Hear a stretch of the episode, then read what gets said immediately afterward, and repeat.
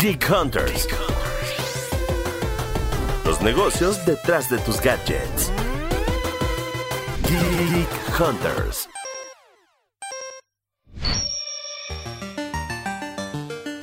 Bienvenidos una vez más a Geek Hunters, el podcast de tecnología de Grupo Expansión. Mi nombre es Erendira Reyes y en esta ocasión vamos a platicar de algo que estuvo y dando y dando trending topics toda la semana pasada, pero que también está dando mucha noticia porque pues se trata de esta parte muy sexy de la bolsa, pero más allá de números y más allá de millones de dólares que siempre están moviéndose en la bolsa, está muy focalizado el tema en cómo las redes sociales y en específico la organización de varios eh, y de muchos colectivos pues pueden hacer que, el sistema pues se tambalee. Entonces, el tema está bastante bueno y, creo que a muchos les va a llamar la atención y sobre todo muchos tal vez quieran comentar alrededor del tema. Entonces, para esto eh, pueden hacerlo a través del hashtag Geek Hunters en las redes sociales de expansión o bien, si quieren arrobarme, eh, pueden encontrarme en Twitter a través del handle Eresina Eresina o en Instagram como Eres Eresita.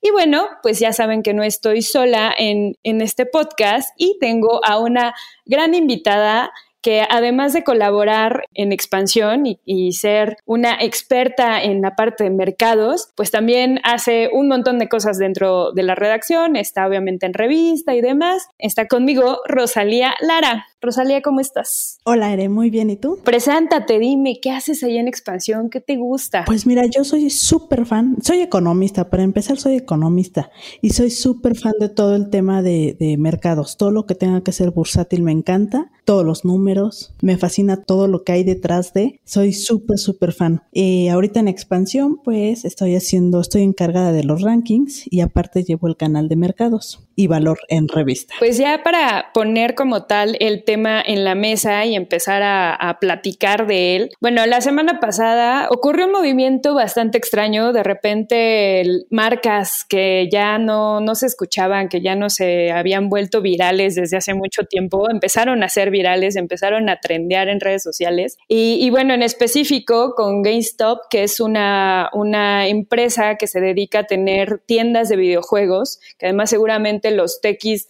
eh, que son fans de Geek Hunters ubican perfectamente, empezó justo a volver a subir en la bolsa, cuando en realidad pues había este, todas sus, sus, acciones pues ya no, ya no tenían, vamos, este valor como tal y de repente empezaron a incrementar de valor, empezaron a incrementar de valor y empezó obviamente Wall Street a decir, bueno, ¿qué es lo que está pasando?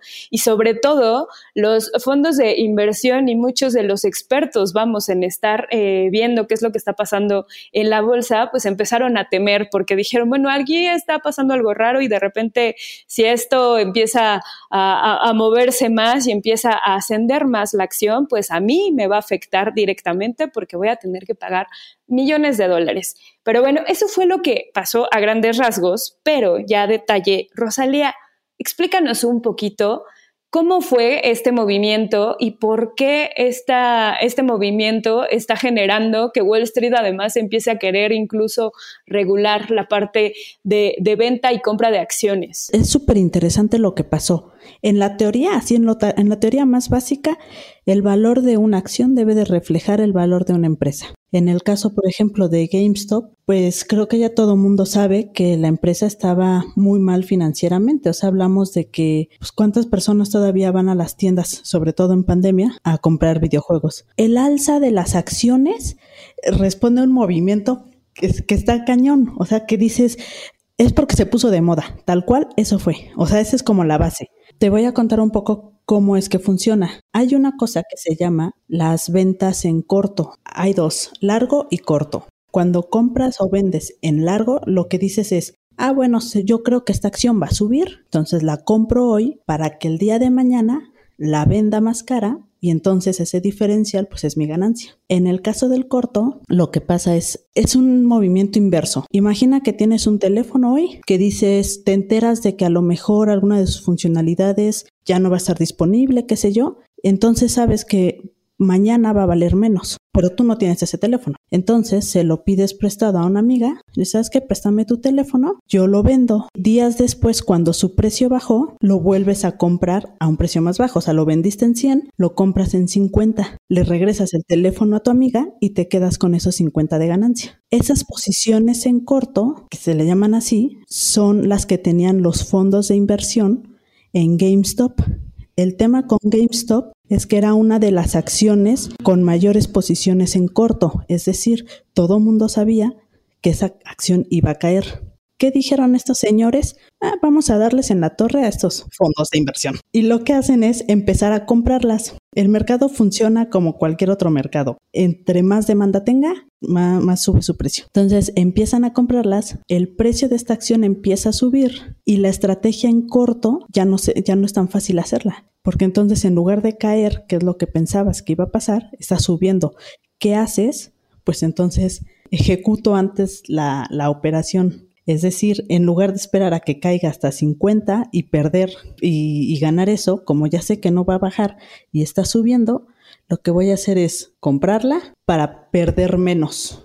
Lo que pasó es que todos los fondos de inversión empezaron a hacer lo mismo, haciendo que el precio subiera todavía más. Entonces, o sea, se volvió una bola así de nieve tremenda y estaba viendo que más o menos perdieron alrededor de 20 mil millones de dólares los fondos de inversión. Todo esto surgió, igual parte del contexto, es que toda esta organización, vamos, de la compra de los activos se dio en un foro de Reddit obviamente personas de todas las edades, pero también chavitos de 17 años, de 20 años, o sea, realmente adolescentes, empezaron a, participar en, en, un foro que, si no mal recuerdo, se llama Wall Street Beats. Ya no está abierto como tal el foro. Y se empezaron a organizar y decir, oye, la neta, lo que hace como tal Wall Street, pues no está chido y pues pobres estas empresas, así, las están utilizando para generar un poco más de lana y la neta no está padre, ¿no? Entonces, empresas como Blockbuster, empresas como BlackBerry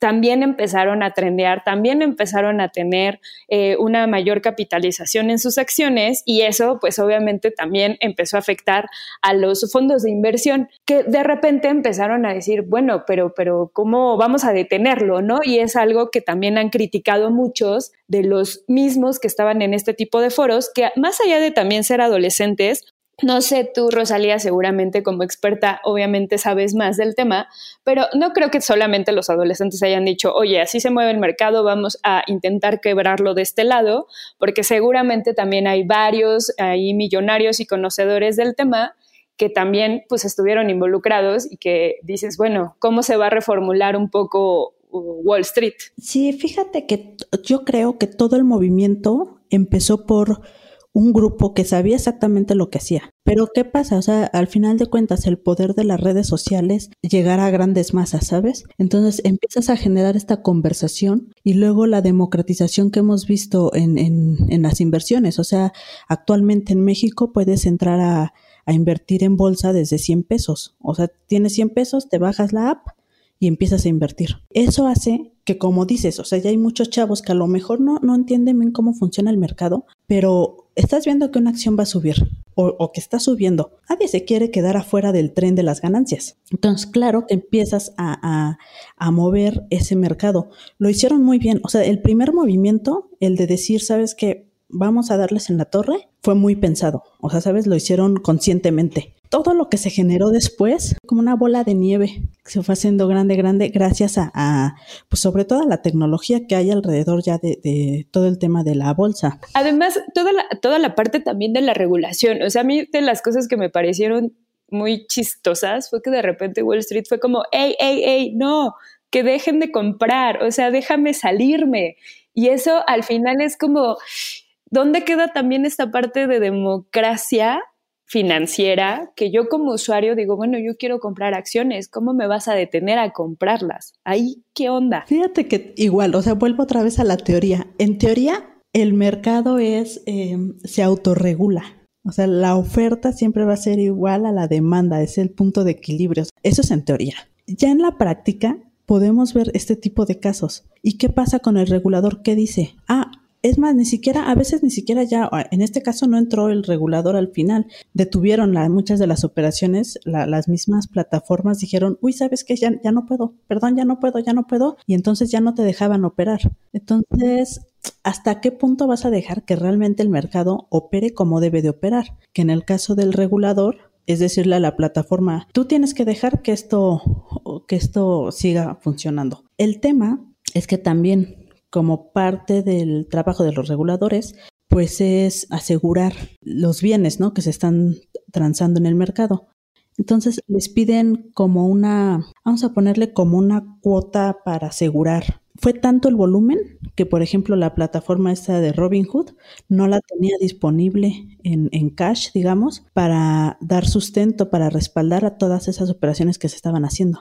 Y ahí es cuando sí, entra el regulador, pero entonces, ¿hasta qué punto puede regular?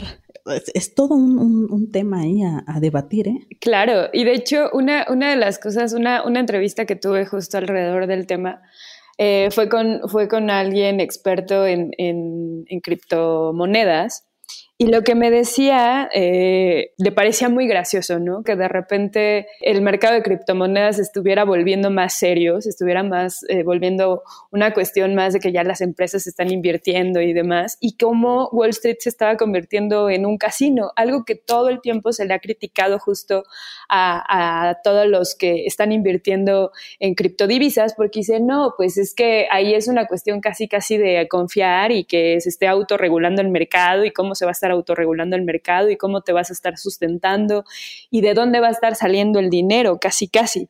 Entonces, eso fue de las cosas que me pareció también más curiosa, porque de repente veo Wall Street hecho un caos y, se volvió tan el caos que, que, por eso siguió por días y por días muchas de estas plataformas pues también estaban trendeando y de repente estaba una y luego ya no podías hacer operaciones en esa una y se empezaron a ir a otra y dices, bueno, ¿en qué momento todo se volvió un caos dentro del mismo sistema? O sea, tuvieron que saber demasiado bien cómo operaba y también en cierta forma cómo, cómo tronar, porque al final dices, esta lana ni siquiera, ¿cómo, ¿cómo existe tanto dinero que no existe? Eso es lo que me pareció más, más eh, chistoso de todo. Decías hace rato al principio, tronar al sistema desde el sistema. Fue, fue lo que hicieron. Y es algo que ya se veía venir. Y de hecho hay algún par de casos hace como 10 o 15 años, más o menos parecidos, no tan brutales como este, pero más o menos parecido, que algunos inversionistas minoristas que le llaman, estos son, que no son instituciones grandes, sino son como tú, como yo, aprovecharon que había muchas acciones con muchas opciones en corto. Ya había pasado, pero no a tal grado. Lo que pasó aquí fue el tema, pues justo de esta democratización. Y lo, lo que a mí se me hace más eh, espectacular es lo que dices, o sea, cómo se está moviendo esas cantidades inmensas de dinero. Es dinero sin ser dinero. Lo grave aquí, esto fue un caso. Vamos a ver cómo viene en el futuro.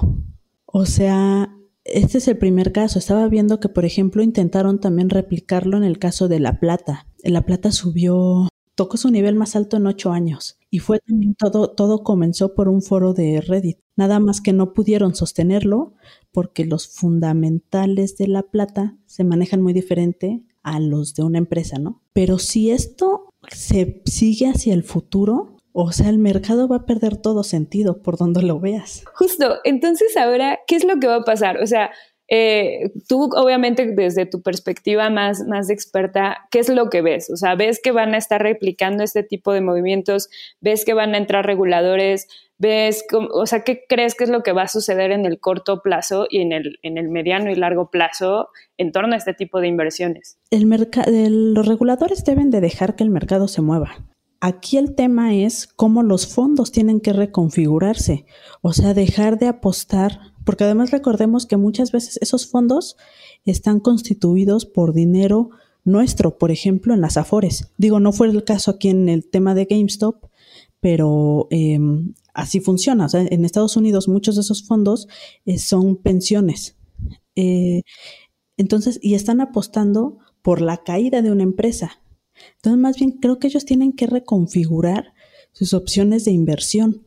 Y también por otro lado, nosotros como inversionistas que podemos ser, eh, debemos de tomar muy en cuenta esto. O sea, eh, a lo mejor si le entras y es como un casino, ¿no? O sea, es, el dinero que te vas a ir a echar a la, no sé, digo, es muy de señoras lo que voy a decir, pero así como en el juego de la canasta, de canasta con las amigas, este, ese, ese es el dinero que vas a meter en la bolsa.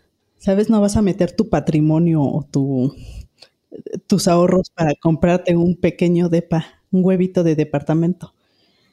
Entonces, teniendo eso en cuenta, yo creo que el mercado no debería de cambiar. Creo que justo esto es lo que lo hace tan emocionante si todo está regulado y te dicen, ¿sabes qué? No puedes subir hasta aquí, no sé qué, pues eh, entonces pierde todo el sentido también. Claro, claro. Y aparte es algo que ni siquiera, o sea, también platicaba como del tema y decían, no le puedes decir a la gente, no, no puedes dejar de, o sea, no puedes ya comprar porque además eh, ya es, es, un asunto incluso de libertad financiera, ¿no? O sea, tú dices, bueno, si tengo dinero, pues yo lo quiero invertir, o sea, es mi derecho, es mi dinero, ¿por qué me vas a prohibir algo que, puedo hacer con, la mano en la cintura?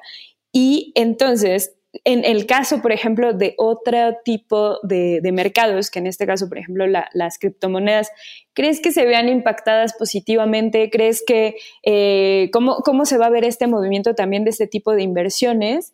Cuando lo que veo también mucho, pues son inversiones, no sé si, si, estoy en lo correcto, pero, pero son inversiones tipo burbuja, ¿no? O sea, lo que decíamos, son inversiones que pues no, no tienen solvencia, no tienen sostén. ¿Qué es, qué es lo que va a pasar con, con estos otros mercados paralelos que han surgido gracias a la tecnología? Pero que cada vez son más relevantes y bueno, que también empiezan a tener más fuerza porque de repente el mercado regulado y que estaba como muy estable, pues se empieza a desestabilizarse. Fíjate, está bien interesante esa parte porque por un lado, por ejemplo, este tipo, lo que pasó con GameStop, sí te movió al resto del mercado, pero tampoco tantísimo. Y esto porque, gracias a Dios, tenemos a los índices bursátiles que únicamente eh, integran a empresas que realmente, ¿sabes?, tengan liquidez, tengan eh, ciertos niveles de, de, de bursatilidad y demás. Entonces, eso asegura que el alza de GameStop, por ejemplo, no se lleve a todo el Nasdaq o a todo el S&P. Sí tiene un pequeño efecto, pero tampoco es tanto. Lo que va a pasar, yo creo, por ejemplo, en el caso de las criptomonedas, también el tema está bastante interesante. Si bien, y lo vimos en 2017 fue cuando también habían subido un chorro, que mucho era también como por esta moda, vamos a llamarlo así, de, gente diciendo, sabes que esto es lo del futuro, vamos a invertirle, va.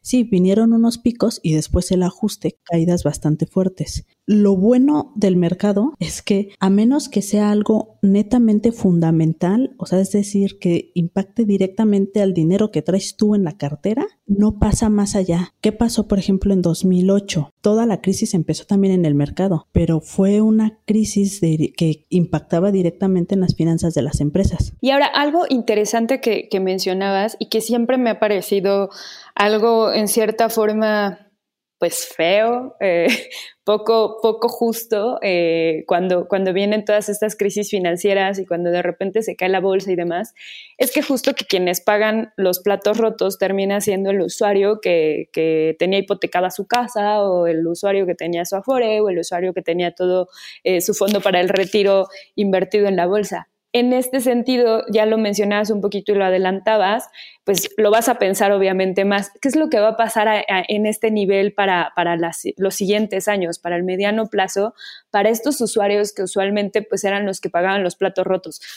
van a seguir pagando los platos rotos, se ve un poquito más esta tendencia de no querer, obviamente, seguir eh, sufriendo las caídas de la bolsa o, cómo vamos a, vislumbrar el futuro. Fíjate que es bien curioso digo, a lo mejor todo cambia, ¿eh? o sea, está, yo creo que estamos viviendo un momento histórico y posiblemente todo esto cambie, pero al menos en los últimos, ¿qué te gusta? Cerca de más de 70 años, la bolsa siempre tiende a subir, siempre. O sea, en el largo plazo siempre va a subir. Si tú inviertes ahorita en, en algún índice bursátil y lo sacas en 30 años, seguramente vas a tener ganancias. Entonces, eh, más bien creo que es la perspectiva de cada quien. Si lo vemos a largo plazo, seguramente no pase nada. El problema va a ser, o es, si lo vemos en los cortos plazos. O sea, yo creo que hay una cosa aquí que no, no hemos tocado, que es la parte de hay dos maneras de estar en el mercado o de ver al mercado. Uno es los fundamentales y la otra es los técnicos. Ambas cosas hay que tomarlas en cuenta. O sea, es lo que te digo, si tú vas a invertir en bolsa, es que hay que, no, no nos vayamos únicamente por el ganar por ganar y metamos todo nuestro dinero, sino la clásica de poner los huevos en varias canastas. Y entonces ahora, un poco llegando también a cerrar el, el podcast, ¿cuáles serían como los, las recomendaciones de cajón en invertir en esta nueva época que se ve con una revolución de, chavitos en Reddit o de no tan chavitos en Reddit en la bolsa. O sea, ¿cuáles serían tus recomendaciones, Rosalía? Sí, la primera es aventarse, la segunda es siempre estar informado. Eh, el tema justo de estar en bolsa o de invertir tú solito en bolsa es que de 8 de la mañana a 3 de la tarde tienes que estar ahí, siempre, diario porque no sabes en qué momento alguien puede lanzar un tweet o anunciar alguna noticia que te mueva toda la toda tu estrategia de, inversión. La otra es conocer también tu riesgo, qué tanto estás dispuesto a arriesgar. O sea, es un poco como jugar al póker, así de tipo, bueno, o le metes todo o nada más un cachito. Entonces siempre tienes que tener eso bien, bien, bien en claro. Y este, y también yo creo que es súper, súper, súper importante eh, entender, tener curiosidad, entender un poco más allá, o sea, no te quedes nada más con, ah, están subiendo las acciones de GameStop, eh, está chido. No, ¿qué, ¿qué está pasando detrás? Con eso ya vas sustentando todo y así vas construyendo poco a poco tu portafolio. La verdad es que es padrísimo, o sea, eh, incluso hay retos en internet que le entras y es gratis, no pagas nada. Y es nada más un poco jugando a ver quién podría ganar más en bolsa.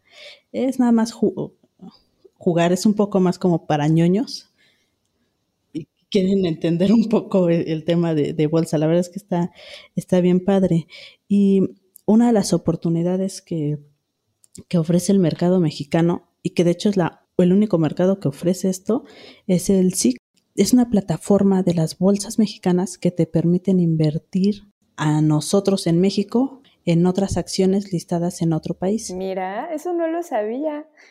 Eso no lo sabía, es un gran dato. Y bueno, ahora que Elon también quiso dejar Twitter o supuestamente va a dejar Twitter y ya no va a poder estar también mandando tweets diciendo, ah, inviertan en tal, ah, compren tal cosa, pues igual no es una guía para, para los tequis que quieran ahí perder su dinero, eh, tienen que saberle, pues, tienen que saberle, no solamente tienen que seguir a Elon.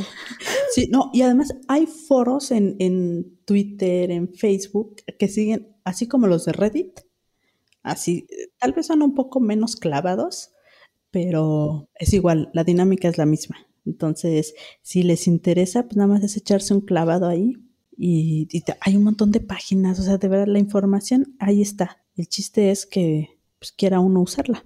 Te agradezco muchísimo haber aceptado la invitación a Geek Hunters. Obviamente creo que es un tema que va a dar para más y que seguramente vamos a seguir eh, sacando información tanto en el canal de mercados como en el canal de tecnología de expansión. Y bueno, nuevamente repito como anuncio parroquial, a través del hashtag Geek Hunters nos pueden hacer llegar todos los comentarios, dudas, sugerencias, experiencias en la bolsa, qué es lo que les ha pasado positivo, negativo, eh, qué es lo que los anima etcétera. Y bueno, Rosalía, muchas gracias por estar aquí y muchas gracias a todos los demás por estarnos escuchando hasta este momento del podcast. Muchísimas gracias. Bye. Besito. Geek Hunters. Los negocios detrás de tus gadgets. Geek Hunters. Guys, it is Ryan. I'm not sure if you know this about me, but I'm a bit of a fun fanatic when I can. I like to work, but I like fun too. It's a thing. And now the truth is out there. I can tell you about my favorite place to have fun Chumba Casino. They have hundreds of social casino style games to choose from, with new games released each week. You can play for free anytime, anywhere. And each day brings a new chance to collect daily bonuses. So join me in the fun. Sign up now at chumbacasino.com. No purchase necessary. Group. Void were prohibited by law. See terms and conditions. 18 plus.